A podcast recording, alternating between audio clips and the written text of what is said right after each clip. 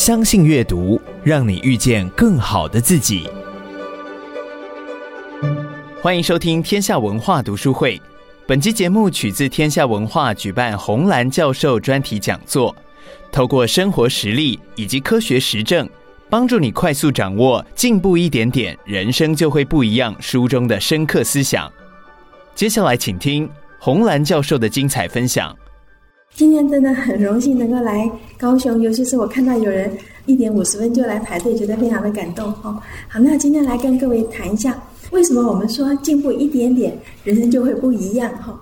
这本书呢，是我每一次学生毕业的时候就会买一本送给他，因为呢，这里面有一些我们说叫 common sense 哈，那他呃，对学生在出社会以后觉得很有用。啊，为什么呢？哈，我不知道各位知不知道他是谁？哈，他是 Warren Buffett 的 partner，就是跟那个股王叫 Warren Buffett，他们两个合作了五十年啊。因为我们中国人说“合”字难写。那一个人可以跟人家合作五十年，那真的是很不容易，对不对？啊，所以两个人在品格上应该是很值得我们看的。尤其是像 Warren Buffett，他赚了钱以后，没有把房旧房子卖掉就搬成了豪宅，也没有把那个呃旧的太太丢掉就娶个新的，所以就让我们感觉到说，呃，这个就是他的人品上，我觉得很好。那么最主要呢，就他在书里面讲了几个事情哈。他是呃哈佛毕业典礼的时候去演讲嘛，那学生问他说：“你教我怎么样可以成功，像你一样这样子赚大钱可以成功哈？”他就讲说：“第一个，你不要卖你自己不会买的东西，啊，那这就是诚信嘛，啊，我们知道中国人说这个在商虽然说在商言商，可是商人最主要就是诚信。他说你不要卖你自己不会买的。”啊、他说更主要是你不会卖那个你不卖给你妈妈的那个东西啊、那所以他说这是诚信第一。然后呢，不要替你不尊敬的人做事啊、因为我如果不尊敬这个人，那我从他身上就学不到东西。所以这也是我们常常跟家长讲，不要在你的孩子面前骂那个孩子的老师啊、因为你只要说哎，老师算什么？那这样子孩子变成到学校就说老师，我爸说你算什么？哈、那那种就不尊敬老师的时候，那讲的话就就听不进去了嘛，哈、他说：“第三个呢，跟你喜欢的人共事，因为你上班呢一天八小时，对不对？你这么多的时间在公司，在那个工作的场所，如果你不喜欢那个人哈，在工作的场所很辛苦的话，他说你容易得到癌症早死，那是真的。那么因为这个方面有很多的实验哈，发现是这样子。然后最主要是他讲了一句话哈，他说只要你每天起床的时候努力变得比昨天更聪明一点。”好，就是认真的完成你的任务。他说，你慢慢就会发现啊，只要你活得够久，你就会得到你要的东西了。哈，所以我们跟学生讲说，没办法一触登天嘛。你只要每天比昨天更辛勤一点，更聪明一点，更努力一点，有一天你就会进步。就会成功了嘛，哈！所以这是我们送给学生这本书，我觉得很好的一个地方，就是反正呢、天下没有一蹴而就的东西，反正就是慢慢的来，聚沙成塔，积业成裘嘛，哈，对不对？所以这一点呢，就是我们说行善如春园之草啊，因为你平常每天看到，你不觉得它有长，可是日有所增。那同样你做坏事，就好像磨刀之石，我们磨刀石磨了很久，哎，怎么好像很多都没有那个？可是我们去啊、比方说河南的那个呃少林寺。就看他的台阶上都有凹下去一块，那就是几百年来那个僧人每天练武的时候踩踩踩，就就石头都凹下去了，对不对？他说磨刀之石呢，如果你每天做坏事，不见其损，可是就会有所亏了啊。所以我们说一点点的做，其实是个很重要的事情。因为现在学生都很心急，就是说我怎么样能够一出校门最好马上这个成总经理，最好马上成大公司什么？其实这是要一点一点的来做的哈。那么这里面呢，我要跟各位看一下我们大脑里面哈，真的是这个样子哈。你每一天的行为会改变你神经的连接，然后会改变你大脑的结构哈。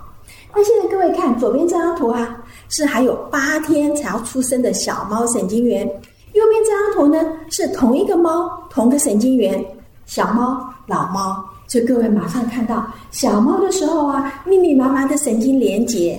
但是到老猫的时候，常常走的路变大条，不常走的没有了。就是说，你每天一点点的行为会改变你神经的连接，最后改变你大脑的结构。所以我们说，大脑是一直改变的，就从你出生到你死亡，真是一直不停的改变，会因为外界的需求改变里面神经的分配、神经的连接。哈，那这个我一定要给你看实验，不然你不相信，对不对？所以你看哈，上面这张图呢是猴子的运动皮质区还手的地方。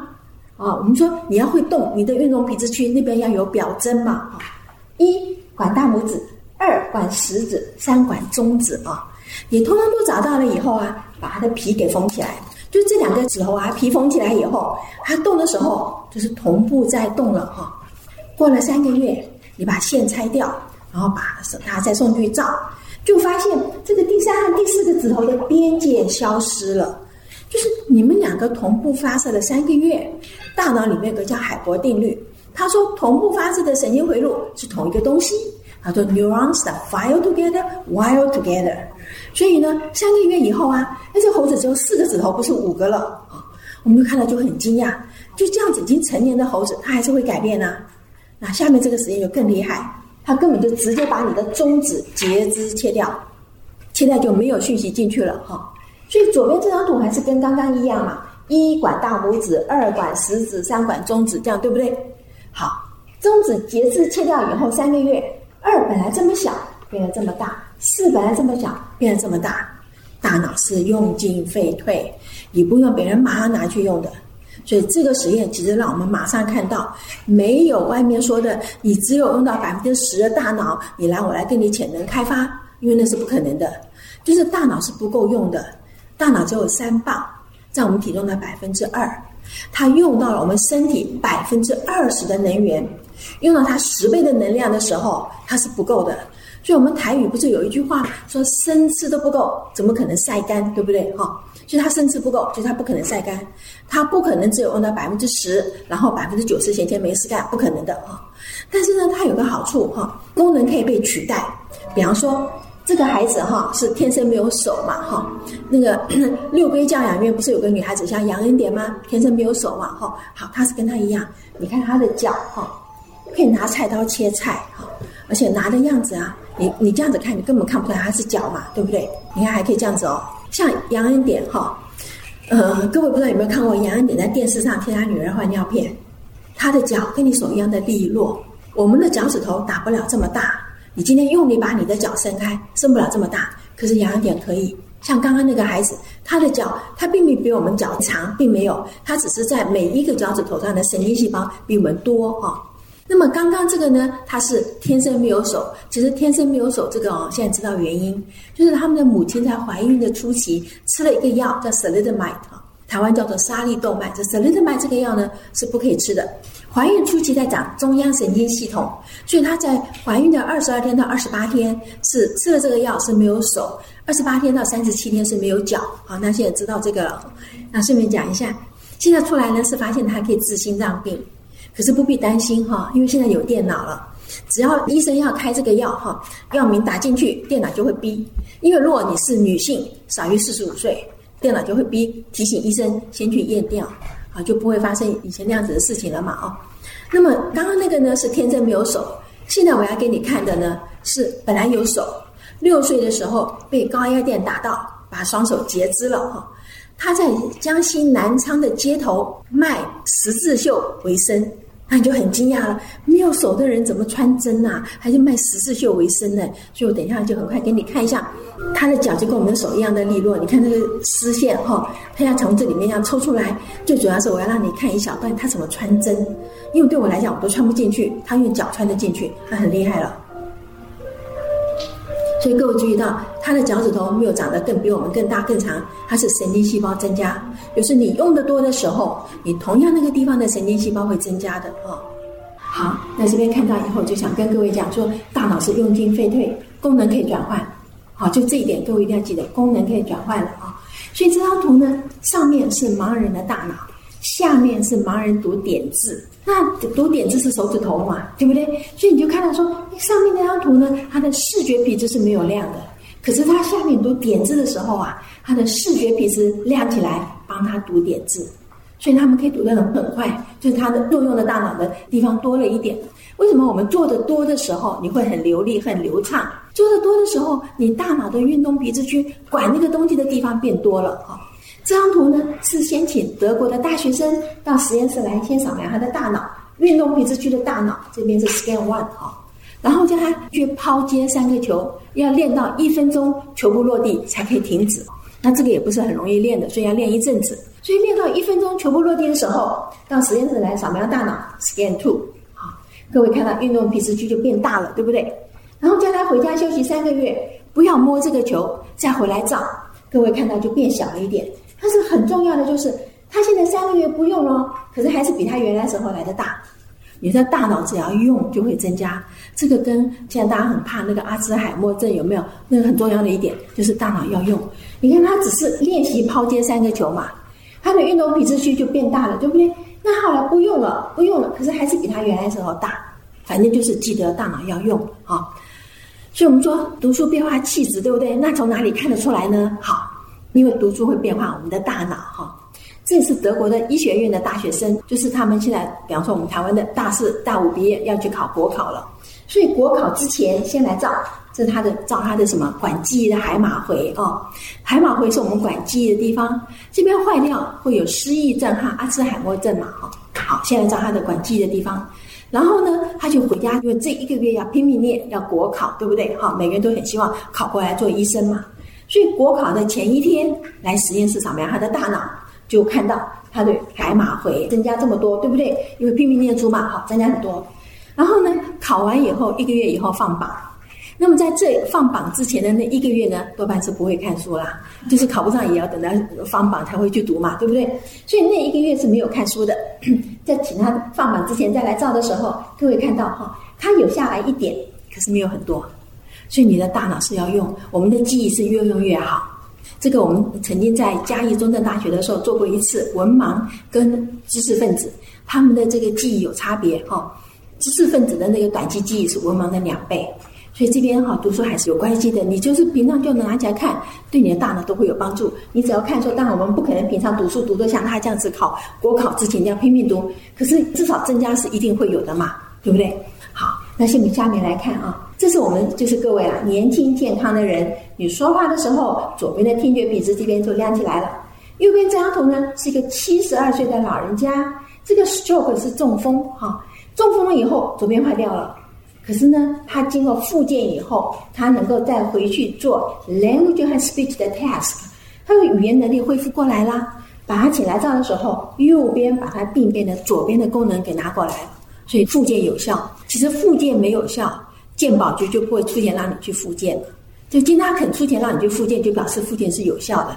可是这个复健当然很辛苦，所以要鼓励老人家啦。哈。我们看过一个同样的中风情况，同样的医生，同样的复健师，一个呢是说我要赶快好起来，我不要拖累我的孩子；一个说哎，我已经这么老了，就算了。这个叫早死早超生，对不对？所以他一样是运去，就是到了那个复健那边去。可是一个是被机器绑起来说哦，你就拖着我动动动；一个是我自己很想动。六个月以后，想动的人已经可以走路了，那还在轮椅上面的，所以差别很大哈。所以我下面给你看，其实我们脑伤的话，是越小的时候受伤，改变的越快。这是个四岁的小女孩哈，她阅读的这 fusiform gyrus 这边呢长瘤切掉，是个黑洞。那么这个地方是辨识字母的啊，啊，你说这个地方都黑洞了，你怎么还辨识字母啊？好，她到十一岁的时候，而且阅读没有问题。把她请来照的时候，发现他右边把他病变的左边的功能给拿过来了。下面是第三张图呢，是我们是正常人，这边是病人嘛，哈。我们阅读的时候是左边的这个叫梭状回，哈，叫做 fusiform gyrus。那么大脑是对称的啦。你看我拉个平行线过来，哈，它的右边把它病变的左边的功能拿过来了。所以这边大脑是可以改变的，就是你每天的行为会改变你的大脑。我觉得这一点是让我们一要很记在心里面的。这这个地方就是说，你看哈，这是一个两这个小女孩是两岁半的时候被石轮大卡车压过去，左脑整个切除。然后她到七岁的时候进小学，我们去做她的 IQ 测验，发现她是正常。但是你就很惊讶啦，对不对？这这半个脑的人怎么可能正常呢？我回去问我的老板，因为当时是替他开刀的那个阿诺斯大那个很有名的外科医生。我说他做出来那个命是一百呀，是正常的呀。说你确定你有给他开刀吗？他当然知道他有开刀，对不对？他想了半天，他说你的测验有问题。他说如果你半个脑就可以，上帝不会给你一个脑。我们刚才讲过，大脑花很多的资源嘛，对不对？他说你重新设计实验去做。那我觉得他讲的有道理啦。所以我们同时要他做时间和空间的作业的时候，他的成绩就掉下来，因为他只有半边的资源嘛。所以我们现在发现什么？人类的大脑在婴儿期的时候。就很大的可塑性，就是可以改变的。你可以把整个大脑的皮质一半拿走，它剩下来的一半呢，就把它的功能啊重新组织起来，它就发展出原来的那边的功能了。这是我们过去是没有想到，这是很厉害的哈、现在让你看到，就是为什么你每一天要好好的过日子，你今天怎么过日子，就影响你神经的连接，就影响你明天行为的出现，这是很重要的，也是很重要。为什么要好好的对待你的孩子？你今天怎么骂他，就影响他神经的连接，就影响他明天去学校的表现。所以这里面真的是有关系，孩子的脾气跟绝对跟父母亲有关。我今天来的路上，一个学生写信给我哈，他有三个小孩，其中有一个是过动，你知道照顾这种孩子的父母很辛苦的哈，所以他以前都会一直要发脾气嘛，对不对？因为孩子讲不听发脾气。那后来来上大脑的课，我们就让他看嘛，今天你什么行为就影响你今天神经的连接。大人如果能够平静，孩子其实就可以平静。所以大人的影响绝对是影响孩子的。你听过那个呃吉米讲的一句话吧？好像是说。小孩子生气的时候，大人保持冷静；大人生气的时候，小孩子赶快逃命。哈、哦，对不对啊？这对不对？哈、所以他就告诉我说，呃，三个孩子该睡觉了，不去睡啊、然后在那个就是在吵闹啦，他就拿一本书起来读给孩子听。啊、哦，孩子本来在吵闹，可是妈妈在读的故事书啊，有故事内容啊，孩子就慢慢安静下来听。听听的时候，他眼睛在看书，对不对？他没有管他孩子，他就是念这个书。后来念到某个段落，抬头一看，三个孩子已经睡着了。就是不要打，不要骂。你念给孩子听的时候，你也不要管他有没有听。然后过一下子，孩子就睡着了。他说：“哇，这个大脑还是要学的呀。”他说：“以前的话，每天生气，其实生气对自己的健康是很不好的。而且父母亲一生气哈，孩子会恐惧，孩子会恐惧的时候会做出一些比较不理智的事情来。比方说，孩子干嘛要骗你？因为他一定知道说骗你会挨打的更厉害。可是因为你在气头上，他不骗你的话，他是马上遭殃。”所以他一定会先骗，对不对？骗不过以后再讲嘛，哈。所以这个实验很重要的地方是，马上让我们看到，我们每一天的行为就影响他明天行为的出现。所以右边这张图，这个地方改变了忧郁症的治疗法。过去忧郁症啊，躺在医生的沙发上，就要去想说，为什么我会得忧郁症？为什么人家对我不好？为什么我谈恋爱失恋、做生意失败，对不对？现在不行了，因为你一直去想过去的事情，你的负面情绪很大条啊。他的临界点很低，在他走到路上，有一个人跟你的前妻有点像，跟你的前夫有点像，你这个负面情绪就马上出来了嘛。所以现在治疗忧郁症怎么讲？过去事情过去了，对不对？昨天的太阳晒不能晒干你今天的衣服啦，不要去想它了，去想怎么样去处理你这个，就是往前面看了哈。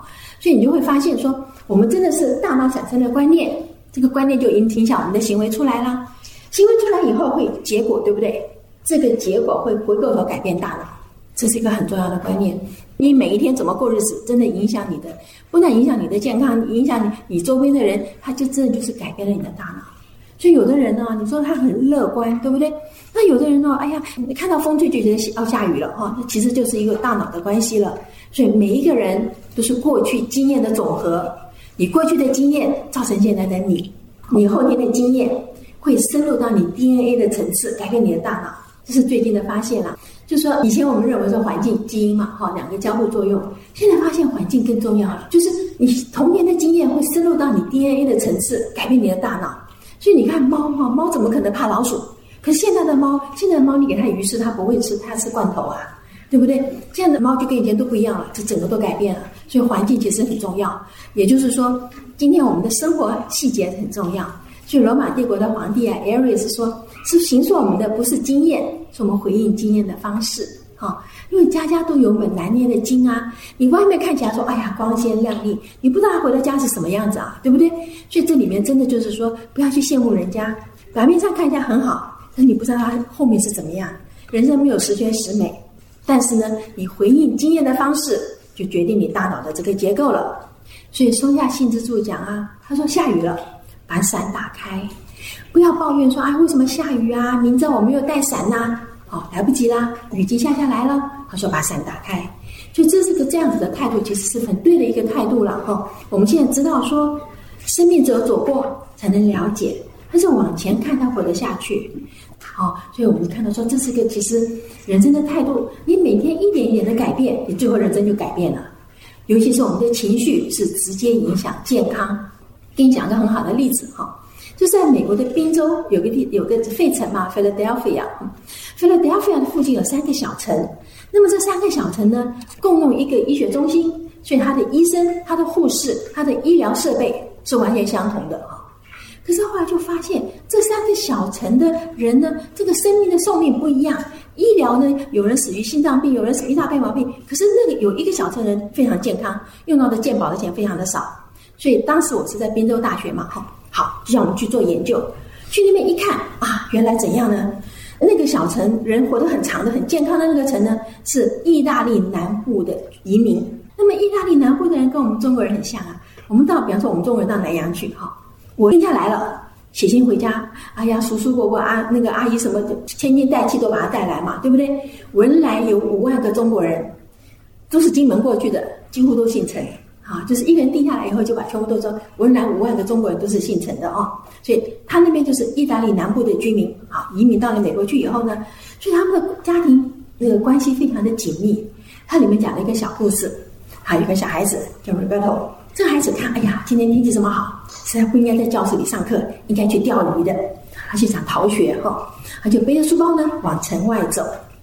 走的路上碰到一个砍柴的，那人说：“哎，Roberto，那个学校在另外一个方向啊，你怎么往这边走呢？”他就编了一个谎话说：“哦，今天是户外教学啊，好骗过去了。”走不久呢，哎，看到一个放羊的，放羊说：“Roberto，这个学校怎样怎样？”到第三个碰到砍柴的，他就回头了。他说：“这三个人里面，一定有一个人会碰到我妈妈，啊，对不对？三个人里面有一定有碰到我妈妈，啊，先回家去吧，一定会半天会挨打。所以你就看到说，一个小城里面，大家如果说社会的支持啊，social support 很紧的时候，那大家的这个情绪健康都会好嘛。所以 social support 真的是一个非常重要，你要有朋友啊。所以我们说，人类会演化成一个这个。”人类的大脑只有这样的，对不对？我们今天能够对抗大自然，我们没有尖牙利爪，跑得也没有那个老虎、狮子来得快。我们后来能够在演化里面存活下来，最主要是他说有两个对抗的这个灾难的机制，一个是我们的大脑，人比较聪明了，会设陷阱啊，会干什么了，对不对？还有另外一个就是家庭。所以你看以前去打那个猛獁象啊，什么都是团队出来的嘛。我们有家庭，他说两者相互支持，可以强化对方的适应的力量。Social support 是很重要。那么这一点，我相信各位也都知道嘛。那个独居老人最可怜，就是他没有支持，对不对？你吃得好，吃得不好，其实没什么关系。家族很和睦的话，那是最重要。就是 social support 是很重要的。所以人需要朋友。那么亚里士多德告诉你说，什么叫朋友呢？一个灵魂住在两个身体里面，或很知心的朋友，对不对？其实人呢，如果有一个知心的朋友就够。我们说，你有一个知心的朋友，你不会得忧郁症。你有三个。你的事业会不会很成功？因为我们介绍信需要三封嘛，啊，对不对？所以他说哈，他说什么叫做真正的朋友？这点回去要告诉你的孩子哈。我们现在看到很多的孩子不了解什么叫做真正的朋友，以为说啊，他请我吃饭，他对我好，那我就要去对他怎样两肋插刀。我说错，你今天替朋友两肋插刀，可是你的朋友为了钱会让你两肋插刀啊，对不对？啊，这是不对的。所以什么叫真正的朋友呢？我们说，他若是你的朋友，他不在乎你是谁；他如果不是你的朋友，那你就不要管他啦。他的意见你干嘛要听？对不对？所以这句话是很重要。说他若是你的朋友，你不要管他是谁，因为你好你坏，他是看你这个人嘛。但是若他不是你的朋友啊，你没有钱，你穿得很破落，什么东西，那你就不要管他的意见了嘛。啊，所以我们现在说，你不能够让所有的人都喜欢你，这是不可能的。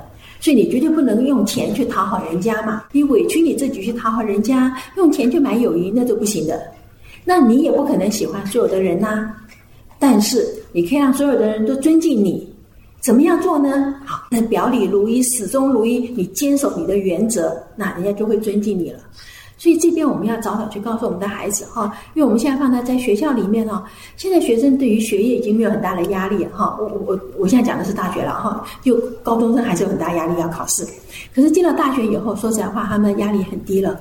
现在的大学生最大的问题，情绪、交朋友、友谊哈，就是他们人际关系是很大的问题。其实这里面就是要告诉他，你只要始终如一的做你自己。你会交到朋友，你会找到跟你志趣相投的人。可是如果你是墙头草，风吹两边倒，你说这样子也可以，我说那样子也可以，人家不会找你了。我们常常看到女生来抱怨说：“老师，呃，就是我没有朋友，但是呢，这个我现在交的这个朋友，他每次都指示我做什么事情，我觉得很不喜欢。那我说你就不要啊。他说那这样子我就没有朋友，没有人陪我讲话。所以我们觉得孩子需要养成什么？他有阅读的习惯，他就不怕孤独。Alone 和 lonely 是两个不同的英文字，可是都是单独的意思。你可以在很多的人的 party 里面觉得很 lonely，找不到一个知心人可以讲话。你也可以一个人 alone，一点都不 lonely。你只要有本好书，哈、哦。我记得那个学生说：“老师，他明明知道我不吃牛，他每次都叫我去吃牛肉面，哈、哦。那我说你就跟他说我不吃啊。他说：可是我如果不跟着他，就说我就没有人跟我一起吃饭。”我说你去买个三明治，在房间里，在教室里自己一个人吃，不是很好吗？像我说我吃饭的时候都要看个报纸，你随便带本书吧，带个什么东西，你就不会觉得我吃饭一定要跟人家讲话。我说你知道吃饭跟人家讲话其实是很不好的。我们中国人说食不言，寝不语。顺便跟各位讲，为什么食不言？哈，那是很对的。我们的食道跟气管有个共同的开口，叫做会厌软骨。好，各位还记得吗？国医的国物里面有讲到哈，我们在吃饭的时候气管要盖着。食物才可以进到食道里面去。他说：“我们要说话的时候，那个气管就要打开，食道那边就要盖着，那么说话气才可以出来。”看到很多的老人家吃饭会噎到啊，那就是怎样呢？吃饭看电视，哎呀，那个人我认得，好，所以他看的时候，他就要讲话，可是嘴巴里有食物，对不对？那因为老了嘛，那个神经的控制没有那么准确，所以他手这样比那个这样讲说。我认得他的时候，他的本来食道是开的，对不对？气管要按着。可是因为我要讲话，那气管就打开了。打开的时候，我食物正好往下掉，我就就梗到了，就噎掉了，就呛到了嘛。所以老人家是绝对不可以吃饭看电视，吃汤圆的时候绝对不要讲话，那最重要的就在这里了嘛，哈。所以那个同学呢，就我们现在就是在讲说，因为我们今天题目叫人生进步一点点，我就看到说孩子的话，他就是一点一点的改变，他人生后来可以很顺利。可是前面那一点点的没有改变的时候。后面好像落掉了，就跟不上来了，哦，那你会看到，真的很多的孩子，他是为了友谊勉强自己，比方说明明不吃牛肉面，对不对？勉强去去吃牛肉面，那就很辛苦了哈、哦。他是说他怎样的？他就每次把牛肉给他的朋友，他就喝那个牛肉汤，对不对？那你花的是牛肉面的钱，喝的是牛肉汤，那个又划不来了，对不对？所以这边的时候，我们就告诉孩子，所以有的人像河，可以远观，那有些人呢，像茶。他就可以品味了，这就很好了，对不对？可是这种人不多了哈，更多的是什么呢？像风，风呢就讲闲话啦，就不要在意了哈。因为我父亲讲过，我父亲说闲话呢叫做水上写字，水上写字风吹过去就没有了嘛，所以你不要在意哈。可是你一定要有朋友是树，你可以依靠。所以这边时候我们人生都要去交。朋友，真的要交到好的朋友，但是要交不好的朋友，那你会倾家荡产的。我我家里因为没有电视，所以我不知道那个京剧在演什么。可是我的学生告诉我说，最近那个什么《甄嬛传》还是什么东西很流行的时候，有一个人叫张廷玉，我想各位就晓得嘛哈，他是康熙、雍正、乾隆三朝的宰相。张廷玉的父亲叫张英。那么我我们家里有蛮多的书，因为我爸喜欢看书。我看到里面张英的传里面哈，他临死的时候，子孙来问嘛。说爷爷你要死了，这就说有没有什么话要交交代？我们说人之将死，其言也善，对不对？哈，张英很费力、很费力的讲一句话，他说：“保家莫如交友。”哈，你这个家要兴盛，最主要是交到好的朋友。所以这句话我看了以后觉得非常的正确，因为年轻时候看了不觉得，但现在我这种年龄看了以后，哎呀，我看到多少的学生本来是很好的前途，交到坏的朋友，吸了毒，做了别的坏事，一生就没有了。所以张英在临死的时候说：“保家莫如择友”，那就是很对的事情了。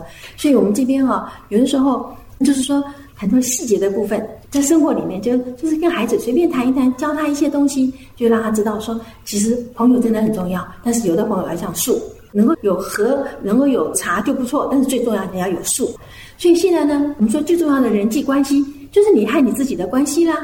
你要看得起你自己，要尊敬你自己，那别人才会看得起你，尊敬你。这一点是很多人没有做到的地方。当你去讨好别人、委曲求全的时候，你就是没有尊重你自己。当你没有尊重你自己的时候，别人不尊重你了。所以你这一点就是很重要。感谢你收听天下文化读书会，鼓励你现在就订阅一号课堂 Podcast 节目，留言并给我们五星好评，参与我们的赠书活动吧。天下文化读书会，我们下次见。